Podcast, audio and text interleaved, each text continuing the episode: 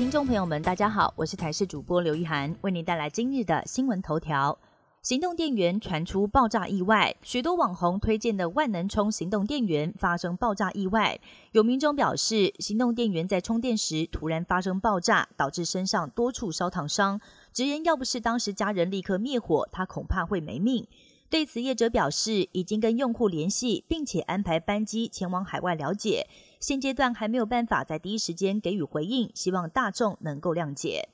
医院一床难求，还关床。新冠肺炎疫情之后，护理人员快速流失，各大医院因为护理人力不够，导致院内有床没人，只好无奈关床。而这一波关床潮，以北部地区为重灾区，包括医学中心、区域医院都关床了大约一成的病床。而据传，台北马街医院关了两百床以上，振兴医院也关了超过一百床，而其他医院也关了四十床到五十床。急重症病人要是在急诊室苦候，至少要四十八小时以上。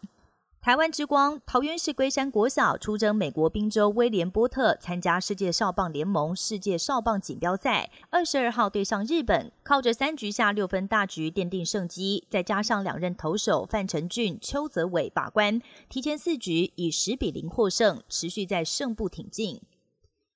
热带风暴希拉蕊侵袭美国加州南部跟墨西哥北部，带来强风豪雨。这也是加州相隔八十四年来首次遭到热带风暴，连一向干燥少雨的南加州，甚至是沙漠地区死亡谷都淹成汪洋一片。墨西哥至少有一个人死亡，而加州截至目前没有伤亡的报告。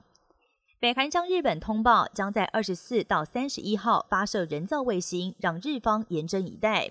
预料北韩所谓的卫星将会降落在黄海，也有可能飞越冲绳县仙岛群岛附近，落在菲律宾以东的太平洋。日方担心北韩假借发射卫星之名实行试射飞弹之时，日本首相岸田文雄将跟美国和南韩联手，要求北韩停止发射，也要求自卫队全天候待命，在必要时进行拦截。